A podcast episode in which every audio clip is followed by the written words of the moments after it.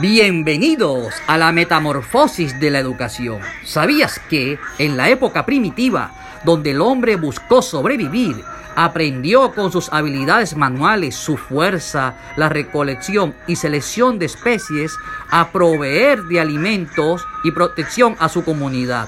Pero esto no fue suficiente y así con su intelección, a través de la memoria, relabora su conocimiento y vuelve a dar un gran salto hasta la civilización grecorromana, que se centró en el amor por la sabiduría, dejando atrás el saber productivo, llegando a ser considerada la cuna del saber del mundo occidental hasta la caída del imperio romano.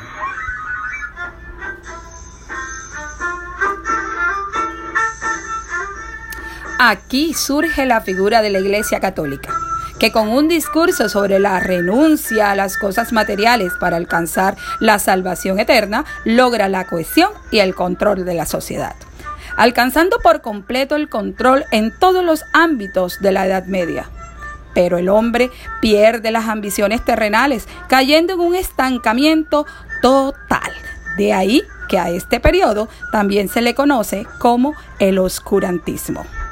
Y es que la educación de la Edad Media, la iglesia, a través de sus monasterios, donde se encontraban las bibliotecas y escuelas, controlaban las copias y guardaban los textos de la cultura antigua, para solo intercambiarlos entre ellos. Esta era una enseñanza cuyo eje era totalmente teocéntrico, con una educación aristocrática y dominante, con un único fin, formar el carácter a través de la enseñanza religiosa y moral. Sin embargo, es aquí donde surgen las primeras universidades, con fines particulares y a cargo del clero. Esto duró 10 siglos, hasta que se dio la reapertura comercial, los nuevos inventos y la caída de Constantinopla, lo que permitió la ampliación del conocimiento, apareciendo una nueva época, la Edad Media, donde el centro de todo era el hombre, ese renacentista desde lo intelectual y lo artístico.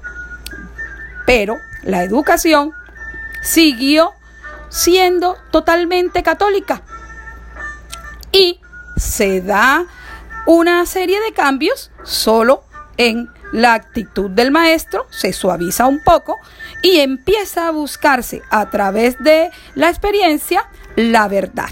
Es aquí donde aparece la luz de la ilustración, que a partir de la razón busca entender la realidad y se ve la, la misma como una vía de progreso la educación, el instrumento para construir una sociedad fundamentada en las ideas de derecho y libertad.